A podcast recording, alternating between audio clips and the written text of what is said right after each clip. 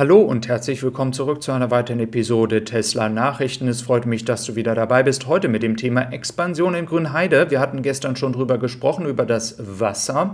Heute geht es aber tatsächlich über die Expansionspläne, denn es gab eine Präsentation und die werden wir uns nochmal im Detail anschauen. Zumindest einen Teil, wenn es um den Güterbahnhof geht. Denn wir sehen immer mehr Autos und das ist auch eine gute Nachricht für diejenigen, die noch auf ein Auto warten. Und von dem Volumen, was wir dort sehen, schätze ich jetzt mal, dass die 3000 Autos pro Woche locker schon gefallen sind. Und jetzt geht es natürlich um die Frage, wie kann das langfristig weitergehen? Wir haben zwei Projekte. Einmal die Expansion Richtung Osten, da geht es um den Güterbahnhof und viele andere Sachen, die man da noch bauen möchte. Und dann geht es um die Expansion der Produktion. Da erwarte ich noch die Papiere, die eingereicht werden zum Ende des Jahres. Also können wir dann erst sehen, was da eigentlich geplant ist. Wenn es um den Güterbahnhof geht, kann man wieder Frust schieben, denn man möchte einen Güterbahnhof bauen, nicht um jetzt irgendwas Schlechtes zu machen, sondern natürlich um die Waren, die man für die Produktion braucht, per Schiene direkt zur Fabrik zu bringen, was ja erstmal gar nicht schlecht ist. Da muss kein LKW benutzt werden. Und man möchte natürlich die Autos direkt von der Fabrik europaweit auf der Schiene entsprechend zu Kunden liefern. Und auch das ist ja eigentlich ein richtiger Ansatz, denn äh, diese ganzen Straßen, Autobahnen werden natürlich jetzt mit diesen ganzen Autos befüllt. Und eigentlich ist das ja auch nicht Sinn der Sache. Und das zeigt sich auch in Austin. Darüber hatte ich mal vor einigen Wochen berichtet. Da gab es erst zwei Schienen Jetzt gibt es sechs Schienen und man wird jetzt mit sechs Schienen konstant mit Zügen Autos abtransportieren und in ganz Amerika ausliefern.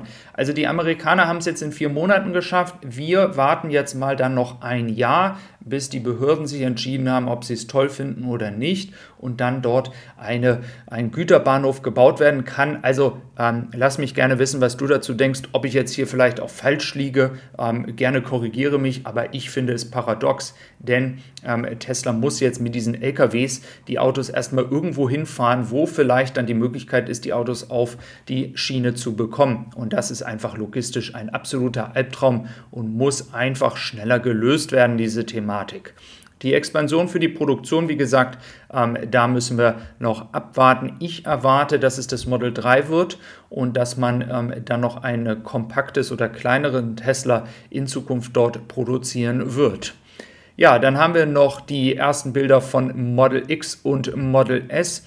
Aber nicht nur diese Autos kommen jetzt in Europa an, es sind ja auch viele andere Autos schon unterwegs auf Transportern, wo wir gerade bei dem Thema waren, die europaweit von den Häfen in Seebrücke, Kopa oder auch Barcelona dann zu Kunden gefahren werden. Also es passiert sehr, sehr viel zu, zur Zeit, ähm, vor allem weil wir ja auch schon den 9. Dezember haben und somit gar nicht mehr so viele Tage in diesem Jahr übrig bleiben, den Kunden ein Auto zu geben. Also, das wird noch sehr, sehr interessant werden.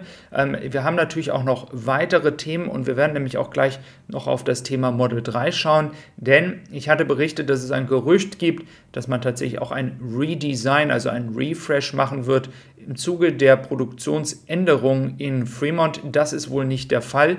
Es geht hier einfach nur um die Kosten, die man reduzieren möchte durch eine effizientere, bessere Produktion. Nur zur Erinnerung, Fremont hat seit Gründung dieser Fabrik, seit man dort angefangen hat, ganz, ganz wenige Updates zur Produktion bekommen und somit sind die Fabriken in Shanghai, Austin oder Grünheide einfach viel, viel effizienter, wenn es um die reine Produktionskette und die Linie geht und das möchte man jetzt in Fremont ändern.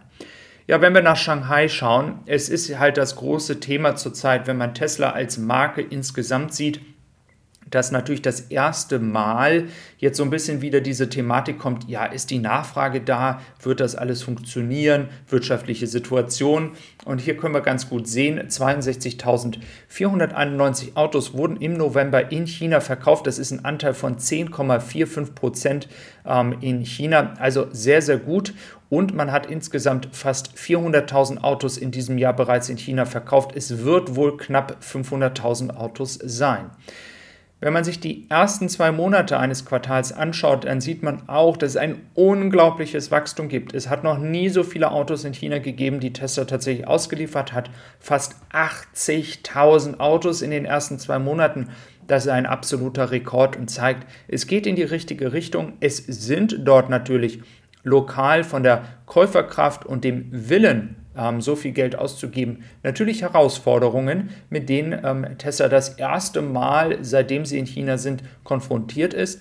Aber ich habe schon mehrmals gesagt, dass ich sehr guten Mutes bin, dass Tesla hier die richtigen Maßnahmen ergreifen wird, um neue Nachfrage zu generieren. Wenn man sich dann mal anschaut, dass der generelle Automarkt, also der Gesamtautomarkt, um 9,2 Prozent gesunken ist, auf der anderen Seite aber Tesla eben halt um 96 Prozent, 97 Prozent fast, ähm, dann sieht man, die Nachfrage ist da. Natürlich wird das Wachstum in dieser Form jetzt nicht die nächsten zehn Jahre weitergehen, aber die Auslastung der Fabrik in Shanghai sollte nicht allzu schwer sein. Nichtsdestotrotz halten sich immer mehr Gerüchte, dass auch mal zwischendurch die Produktion um 10% gesunken wird.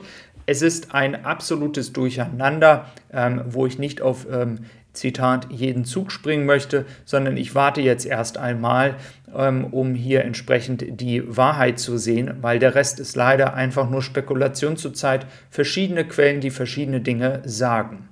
Wenn man sich den gesamten chinesischen Markt nochmal anschaut, dann sieht man, dass man für 2023 für insgesamt den gesamten Markt von 27,6 Millionen Autos ausgeht und dass man dann äh, glaubt, dass es insgesamt dann ähm, circa 9% ähm, der Autos davon ähm, tatsächlich dann auch New Energy Vehicles sein werden. Das sind, wie gesagt, ähm, rein elektrische Autos und Hybridautos. Das darf man immer nicht vergessen. Ja, man sieht also, ähm, es gibt viele Herausforderungen. Es gibt den Expansionswillen. Ähm, wir haben bis dato keine neue Fabrikeröffnung ähm, oder Planungen gehört. Ähm, zurzeit kann man ein bisschen den Eindruck bekommen, dass man sich eher darauf konzentriert, die ähm, Produktion zum Beispiel in Grünheide und Austin hochzufahren. Selbst das wird natürlich Tesla helfen, weiter zu wachsen.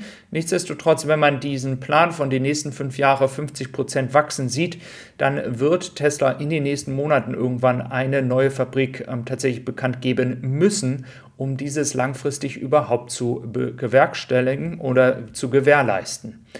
Ähm, ein weiteres Thema sind natürlich auch noch die Schiffe. Ich habe jetzt mal die Grafik heute nicht gezeigt, ähm, denn es tut sich nicht allzu viel. Es ähm, gibt auch noch keine Berichte über neue Schiffe.